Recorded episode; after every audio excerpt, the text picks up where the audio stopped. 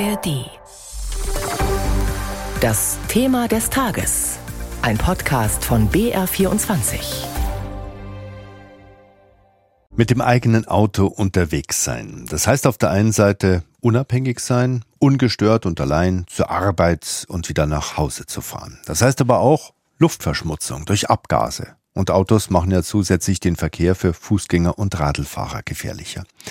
Im Stadtrat in München, da geht es heute um Autos. Genauer um solche mit Dieselmotoren und um das Dieselfahrverbot in der Münchner Umweltzone. Seit geraumer Zeit schon dürfen alte Diesel wegen ihres Ausstoßes von Stickstoffdioxid nicht mehr auf und innerhalb des mittleren Rings fahren.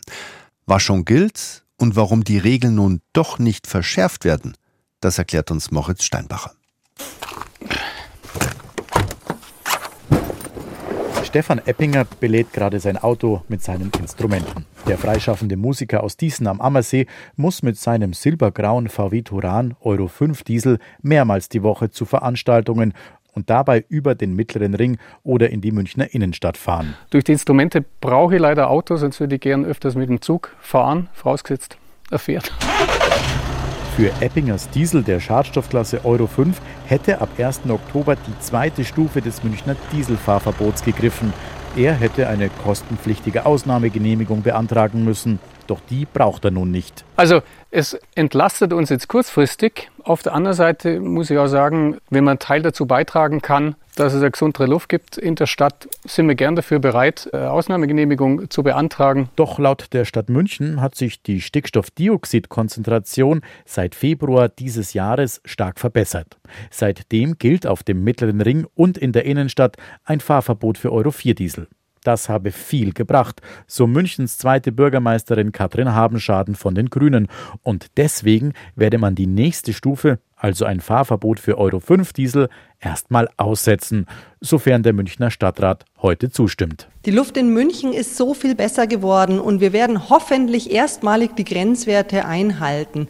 Und da ähm, erachten wir es als unverhältnismäßig, so viel mehr Dieselfahrerinnen und Dieselfahrer auszusperren, gerade in diesen Zeiten, wo äh, ja, man sich nicht einfach mal ein neues Auto kaufen kann. Beispiel Landshuter Allee.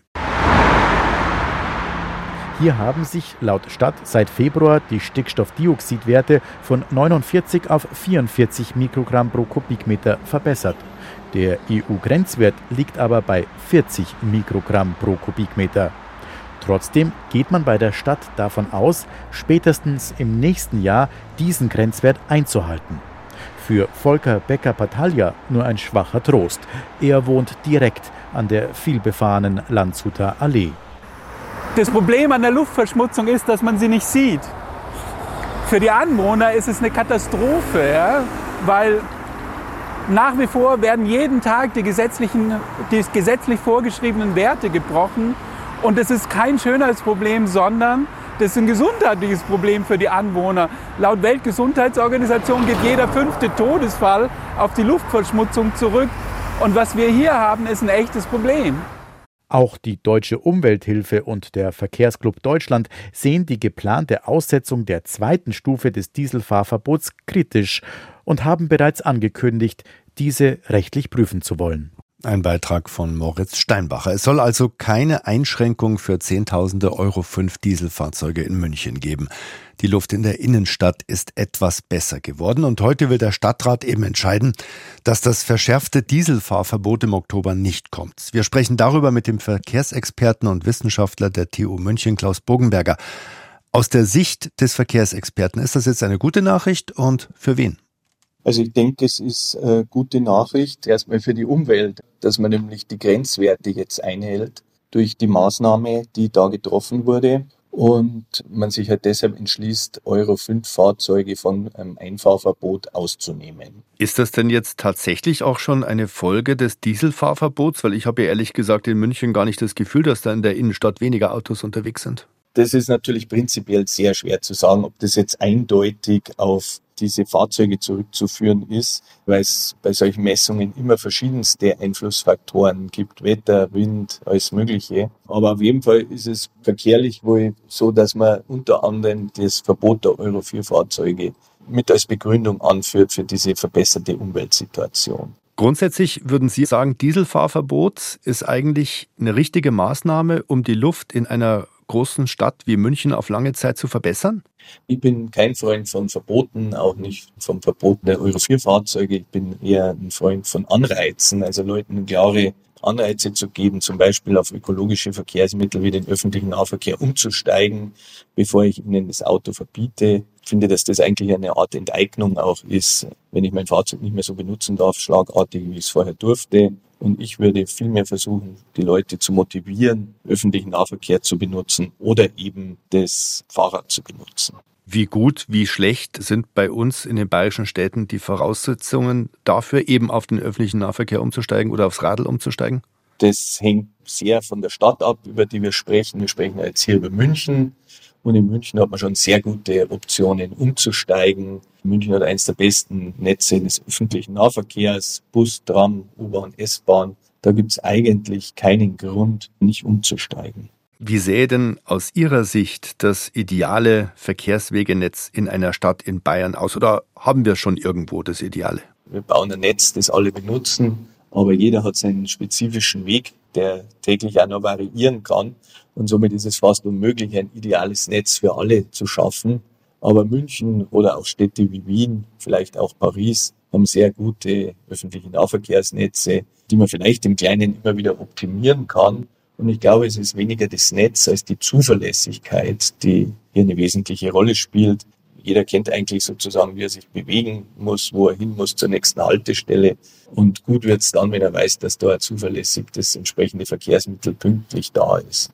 Jetzt haben Sie zwei Städte genannt, wo es anscheinend ganz gut funktioniert. Was hielten Sie eigentlich von einer Maut, die also grundsätzlich gezahlt werden muss, wenn man in die Innenstadt fährt? Ich weiß, Oslo macht das zum Beispiel so. Die Maut ist ein erster Schritt. Wir sind eher der Meinung, dass man eine Art Incentivierungssystem in der Form eines Zertifikatesystems aufbauen sollte, wo Leute also ein gewisses Budget haben, wo sie fürs Fahren mit dem Auto bezahlen und zum Beispiel weniger, wenn sie ÖV oder Fahrrad fahren, vielleicht sogar fürs Fahrradfahren Zertifikate positiv zurückerhalten und man so über die Verkehrsmittel hinweg eine Bilanzierung der ökologischen Wirkungen oder der ökologischen Effekte, die man verursacht, erhält.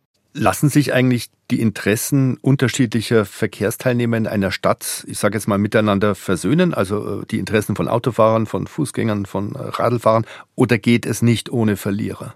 Jeder von uns ist ja alles immer wieder mal. Also man fährt mit dem Rad, man geht zu Fuß, man fährt mit dem Auto oder nutzt eines der öffentlichen Verkehrsmittel und je nachdem schimpft man über das andere Verkehrsmittel.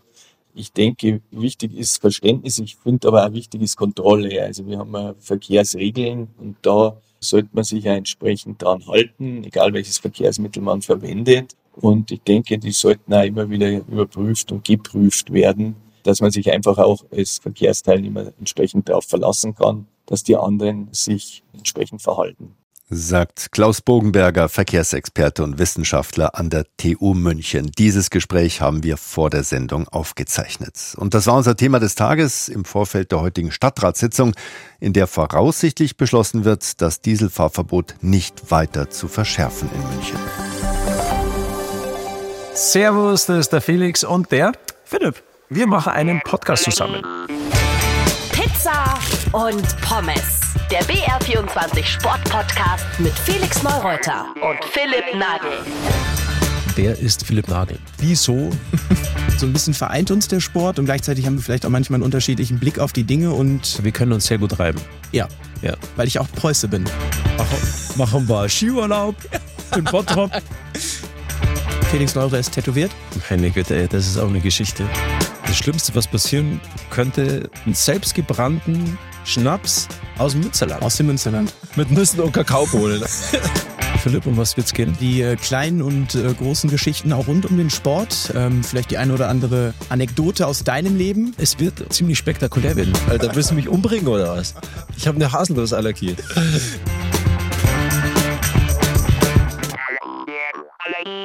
jeden zweiten Mittwoch in der ARD Audiothek zu hören und überall, wo es Podcasts gibt. Wir werden uns äh, duellieren, verbal. Wir werden die Gegensätze, die es sicherlich in unserem beider Leben so gibt und auch in den Ansichten diskutieren, debattieren, analysieren und aber auch ein bisschen Spaß haben. Genau so ist es, ja. Ich hoffe, ihr habt ja auch Spaß.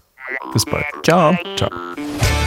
Pizza und Pommes. Der BR24 Sport Podcast mit Felix Neureuter und Philipp Nagel. Weitere Folgen in der ARD Audiothek und überall, wo es Podcasts gibt.